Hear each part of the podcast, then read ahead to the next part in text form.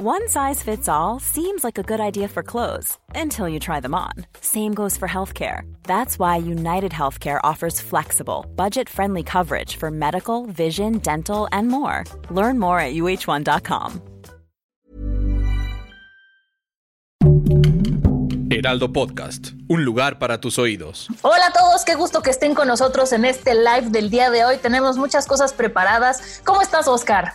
Muy bien, mi querida Mon, muy contento porque le ha ido muy bien a este live. Cada vez hay más gente conectada y eso nos da muchísimo gusto. A pesar de que los views son muchos, mi querida Mon, queremos que el público nos acompañe en vivo. Eso nos da muchísimo gusto porque estamos leyendo todos los mensajes en el momento y tratamos de contestar todas sus preguntas. ¿Estás de acuerdo?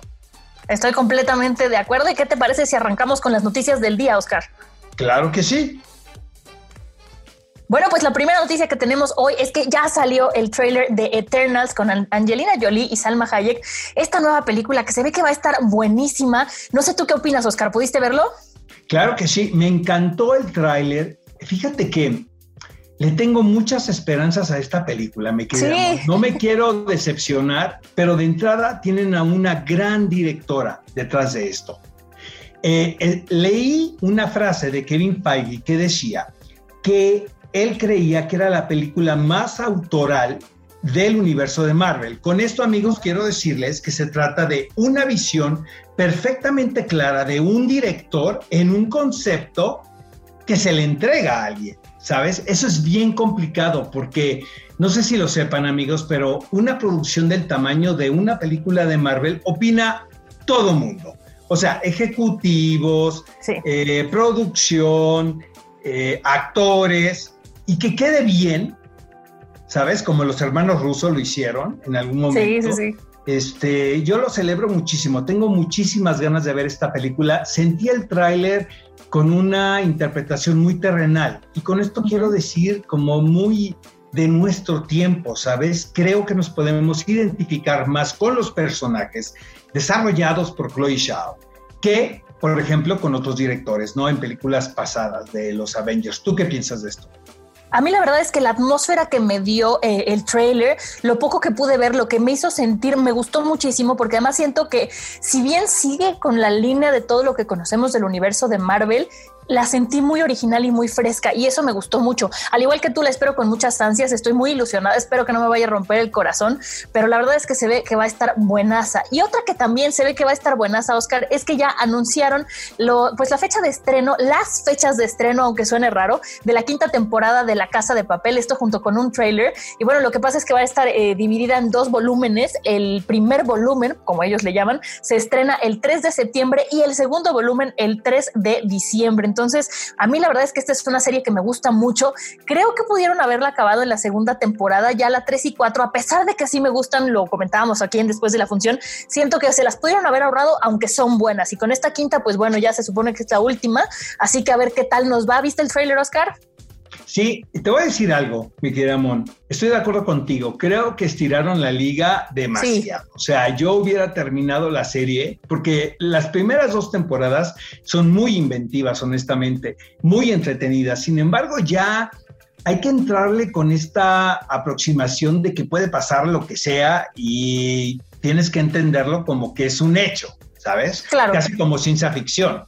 Pero vaya, la serie funciona en todos lados y también entendemos al tío Netflix que quiere eh, comercializar en el concepto y la franquicia. Espero nada más que le den buen final a esta producción. Ahora se integra Miguel Ángel Silvestre, quien por cierto está rodando ahorita en México una serie con Luis Gerardo Méndez. Entonces, este, vamos a ver qué sucede con esta quinta temporada de La Casa de Papel.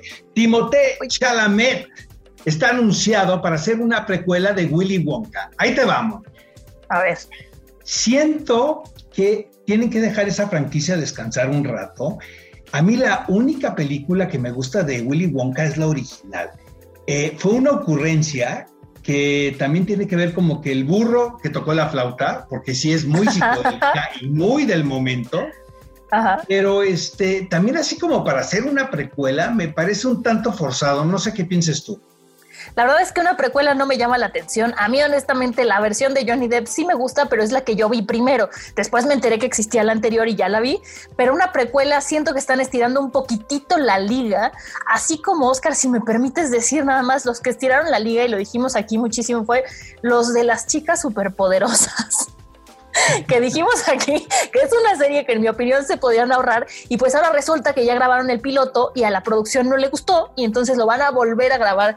Yo digo que ya le den cuello, digo, siento por los actores y toda la gente involucrada en el proyecto, pero yo siento que va a ser una jalada de pelos horrorosa. Pero bueno, hablando de cosas más agradables, Oscar, tú nos ibas a platicar por ahí una noticia más.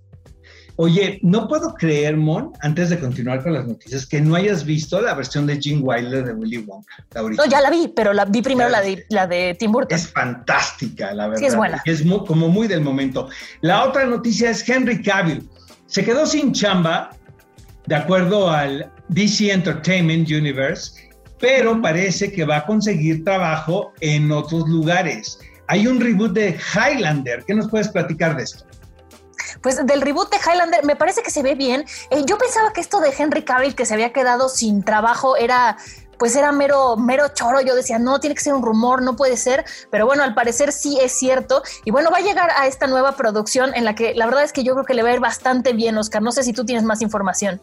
No, también sé que em, también sé que el universo de Marvel quiere contratar a Henry Cavill para un personaje, pero no puedo decir mucho porque también esto es un rumor hasta que esté más eh, certero esta noticia, la vamos a comentar aquí. Oye, ¿qué es el Geek Week de Netflix?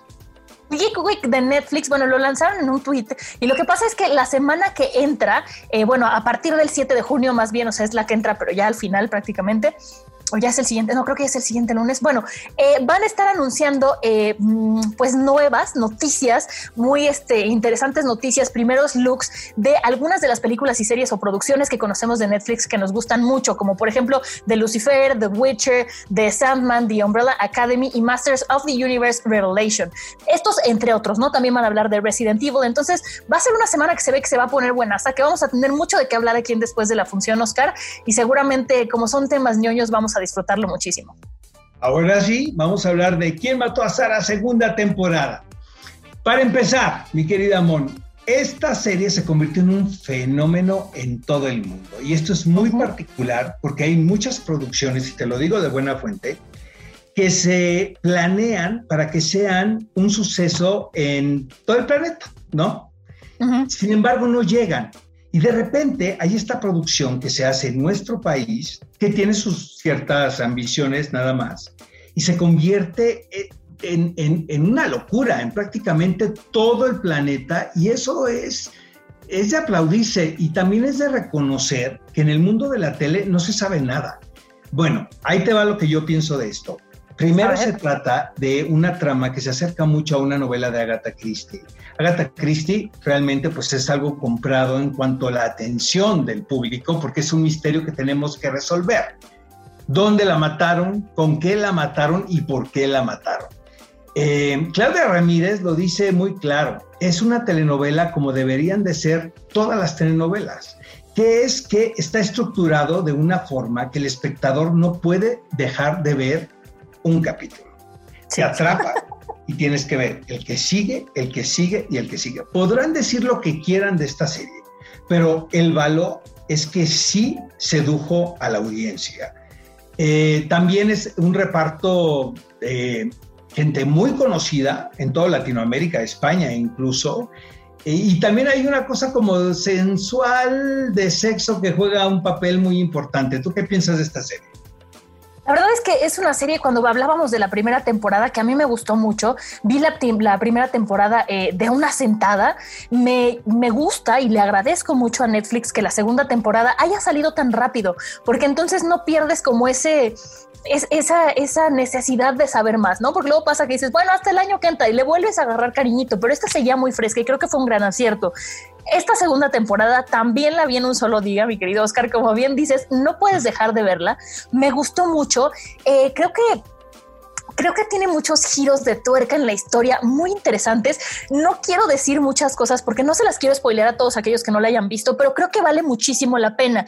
Eh, yo lo único que sí tengo que decir son dos cosas. Uno, de repente pasan cosas que digo, o sea, ¿cómo? No, no, no entiendo, no me hace lógica, pero, pero ok, te lo compro y sigo en la ficción. Entonces, a pesar de que tiene esas cosas que de repente podrían parecernos un poco incoherentes o ilógicas, les compras lo que te están diciendo y decides jugar con ellos y seguir creyendo la historia, que eso es muy importante y esta serie lo logra muy bien. Eh, lo único que sí tengo que decir es el final, no el final, los últimos 30 segundos me hicieron enojar muchísimo. Me hicieron enojar muchísimo. Yo estaba feliz con la serie. decir esto, amigos. Hay tercera temporada, aunque no lo crean. Exacto, ya lo dijo Oscar, hay tercera temporada, entonces yo dije, pero ¿cómo? O sea, está muy bien. Esperemos que la tercera temporada sea igual de buena, que no les pase como decíamos en la casa de papel, que de repente estiran mucho la liga, pero esta segunda temporada me prometió y me cumplió y me dejó con un muy buen saber, sabor de boca, la verdad. Pues es como ver una telenovela y no lo digo de manera despectiva, ¿sabes? un melodrama. Es un género muy complicado de hacer si fuera fácil, pues todo fuera un éxito, ¿no?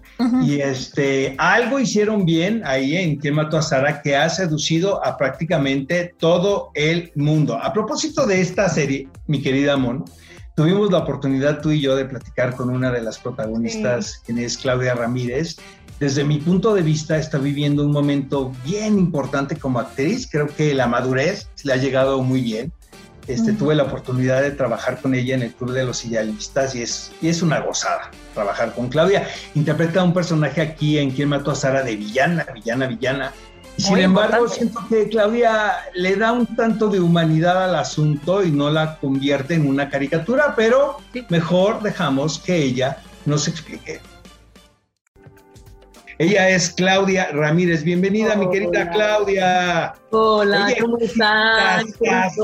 tu serie en Netflix, la verdad. Sí, eh, está yendo muy bien. Cuando empezaste a leer los libretos de quién mató a Sara, ¿tú sabías quién iba a ser el asesino? O sea, eh, ¿te esperaste hasta el final o te adelantaste y leíste los últimos episodios? Para saber la, primera temporada la leí de un jalón. Cuando estábamos terminando la, la primera temporada, nos dieron el segundo y ahí cambió todo. I'm Sandra, and I'm just the professional your small business was looking for. But you didn't hire me because you didn't use LinkedIn jobs. LinkedIn has professionals you can't find anywhere else, including those who aren't actively looking for a new job but might be open to the perfect role, like me. In a given month, over 70% of LinkedIn users don't visit other leading job sites. So if you're not looking on LinkedIn, you'll miss out on great candidates like Sandra. Start hiring professionals like a professional. Post your free job on linkedin.com/people today. Ahí cambió todo porque originalmente todo apuntaba a que mi personaje era el asesino, pero luego me, me, se me adelantaron. Se me adelantaron. Alguien me cambió la jugada y ya cambió. Entonces, eso era como muy la verdad fue una de las cosas que más me sedujeron para aceptar la serie, ¿no?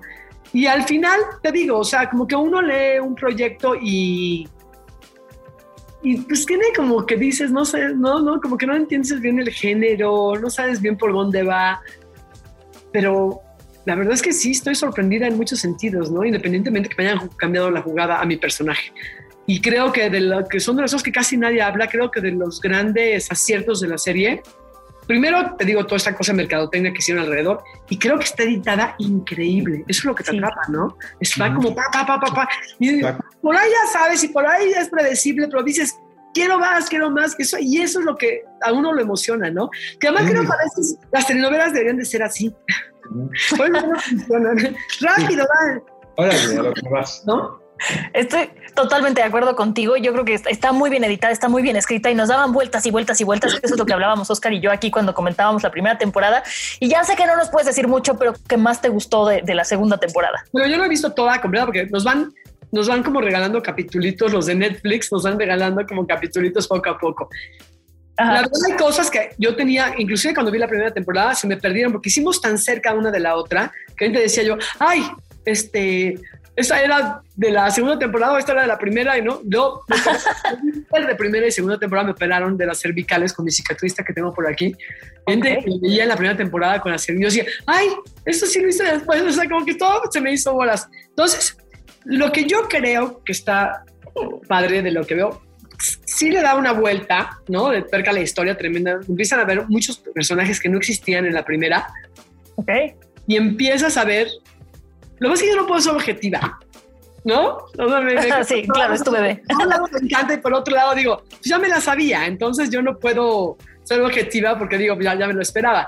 Pero creo que trae un ritmazo igual y creo que van a salir muchas verdades a flote, ¿no? Antes de concluir, este, yo quisiera remarcar algo que el público obviamente sabe, pero estás viviendo probablemente el mejor momento de tu carrera. Qué curioso, ¿no, Claudia? Qué curioso que con el paso de los años nunca sabes, como dices tú, que es como una serie de Netflix. O sea, de repente la vida te cambia la jugada, pero no sabes qué orgullo y qué gusto me da lo que estás viviendo ahorita como actriz. muchísimas gracias. La verdad es que a mí misma me sorprende porque han sido como muchos años de picar piedra y de ir y venir y de repente que aparezcan en, un año tan caótico como fue el 2020, todos estos proyectos y que haya pasado todo esto, la verdad estoy súper agradecida y súper emocionada por lo que viene, ¿no? Exacto. Lo mejor está por verse, mi querida Claudia Ramírez. Muchas gracias por estar aquí en Después de la Función. De verdad te queremos muchísimo. Y a ustedes, gracias por la invitación. Gracias. Amigos, ya tenemos comentarios, ya tenemos mensajes. No saben lo que nos encanta recibir sus cuestionamientos, sus opiniones en este momento. Por favor, háganlo. Manifiéstense. Mon, dinos. La verdad es que ahora sí tuvimos muchísimas opiniones. Les preguntamos qué les gustó, es que si les gustó más la segunda temporada de Quién mató a Sara. Y por aquí, Caro, nos dice que no, Ale Mejía nos dice que sí. Eh, e Cisne nos dice se perdió el encanto. Eh, luego Mariel dice, me quedé así. Y una carita como de, yo también me quedé así. Eh, Lisette nos dice, está mejor la primera. Y Gaps Baena nos dice que sí, que le gustó más la segunda. Entonces sí te digo, Oscar, nos prometieron y nos cumplieron, el público está de acuerdo. Bueno, no todos, pero sí la verdad es que me parece que estuvo muy bien ejecutada esta segunda parte. A ver, yo te voy a hacer una pregunta. ¿Cuál te gustó más, la primera o segunda temporada de ¿Quién mató a Sara? La primera me gustó por lo nuevo, pero la segunda me gustó más porque los giros son más inesperados. Bueno, la primera también son inesperados, pero la segunda como que yo decía, ya no va a estar tan padre y me gustó mucho. Yo creo que la segunda, Oscar. No, yo me quedo con la primera, mi querida amor. Solo el final de la segunda no. Exitazazazo, Ejército de los Muertos. Qué cosa más maravillosa, Oscar. ¿A ti qué te pareció? Cuéntame y después te digo yo. Me encantó, la verdad. Es una gozada y sabes qué me da más gusto el ver un director como Zack Snyder tan troleado por las redes sociales y que de repente regrese con su versión de la Liga de la Justicia y esta película que hay que entrarle si la queremos disfrutar. Yo la verdad la pasé sensacional. Em, creo que la historia es, es muy efectiva. Probablemente sea demasiado larga porque pasan de las dos horas pero aún así, Mon, eso fue lo que yo vi en redes sociales, yo me divertí muchísimo. Es una historia de zombies, pero es un mashup de géneros, porque me recordó mucho a Aliens de James Cameron. Tiene, o sea, evidentemente tiene guiños a ese título, pero también a The Walking Dead y las versiones que pueda tener Zack Snyder, ¿no? Y su esposa, que es la productora. Eh, es una gozada. Hay gente que se queja de los efectos digitales. Yo no los vi tanto. No sé qué piensas tú. Híjole, yo no, de los efectos digitales no tengo ninguna queja. Este, los maquillistas de, de, FX me parece maravilloso lo que logran con la sangre, lo que logran con los prostéticos, me gustó mucho. Eh, como dices tú, la historia es muy buena, es interesante. Eh, me gustó que es una película de terror que no me dio miedo, Oscar. O sea, la disfruté muchísimo, quería más. Sentí que era como un videojuego y o sea, quería, quería saber más, o sea, como bien dices, pasa de las dos horas, sin embargo, no se me hizo larga. O sea, como que quería, quería saber más. Eh. De repente siento que la gente busca como un pretexto para quejarse. Sí, es larga, totalmente. Son más de dos horas, amigos, pero si van a ver la duración ahí, nadie les engaña, pues le entran o no, así de fácil. Exacto. Yo la verdad sí, creo que es un gran acierto. Sí, yo también estoy de acuerdo contigo. Y Ana de la Reguera está muy bien en un personaje que muy bien. perfecto. Dave Bautista. Creo que la química entre el reparto funciona muy bien y eso es muy complicado de lograr, ¿no? ¿Y sabes qué me gustó? Oscar, que también tiene tiene como varios giros que no te esperas. De repente dices, no manches que va a pasar esto y pasa, ¿no? Entonces a lo mejor de repente sí lo ves venir, pero no te esperas la resolución que tiene, ¿no? El final me parece maravilloso y aterrador. Sí solté un gritito de no, porque no les voy a decir más, pero dije, no, por favor, no. Se está preparando ya una secuela y una precuela de Army. ¡Qué maravilla! Oigan, ahora sí vamos a la telenovela de todas las semanas y quiero escucharte, Mon, ¿qué piensas del penúltimo episodio de Luis Miguel, la serie? Este sí me gustó, Oscar. A comparación del de la semana pasada que te dije, ay, no, estuvo como me. Este sí me gustó, este sí me emocionó otra vez. Este sentí que era como otra vez lo que sentí en la primera temporada. Ojo, con la guardando las diferencias de que aquí ya no tenemos un supervillano, pero me volvió a emocionar. A ti seguro no te gustó, Oscar. Fíjate que te vas a equivocar, porque creo que es el episodio que más me gusta de todos. ¿Verdad que está muy bueno? Porque hay conflicto en todas las secuencias y eso es bien importante. O sea, no me aburrió. Finalmente ves algo interesante porque la verdad me había aburrido tremendamente en los anteriores, pero ahora, por ejemplo, con el personaje que es Asensi, ¿para qué nos hacemos? ¿No? Obviamente, eh, este personaje tan importante en la carrera de Luis Miguel, que tiene que ver con Michelle Salas, ya esto es como una telenovela también, ¿verdad? Pero no me aburrió y creo que, insisto, Diego Boneta está muy bien, salvo los prostéticos, eso no me tiene tan convencido todavía. ¿eh? Hay escenas que se ven muy bien y escenas que se marcan mucho. Oscar, y que no se nos olvide, también tenemos comentarios por aquí de Army of the Dead. A ver, venga. Que ve, nos dicen por aquí, Nena Mora nos dice que no le gustó, no lo puedo creer, no puedo creer que no le haya gustado. Eh, Rafaela nos dice que no la ha visto.